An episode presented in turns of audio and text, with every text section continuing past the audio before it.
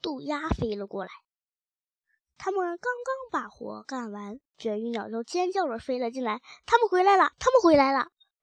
鸟儿们很快飞到了大房子上，猴子们冲进了笼子，一个一个拿起了大鼎。不一会儿，蠢特夫妇走进了花园，每个人手里都拿着一样样子很吓人的枪。看着那些猴子还在那拿大鼎，我很高兴。蠢特先生说。他们太蠢了，不会干别的事儿的。蠢特太太说：“喂，咱们去看看那些不要脸的鸟吧，他们还在屋顶上呢。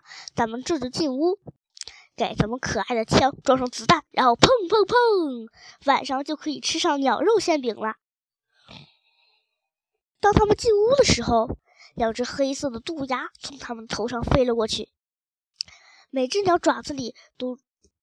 拿着一个油漆刷子，上面都沾了胶水。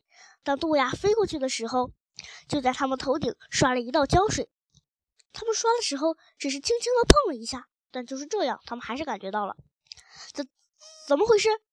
蠢特太太是说道：“嗯，哪个讨厌的鸟把把它的屎拉在我头上了？也拉在我头上了。”蠢特太太叫：“我感觉到了，我感觉到了，别碰它。”这样会弄得你满身满手都是的。快进来，咱们洗洗吧。这些不要脸的下流的畜生！蠢特先生说：“我敢打赌，他们是故意这样做的。”蠢特夫妇在门口的垫子里拿拿出了钥匙，开门进了屋。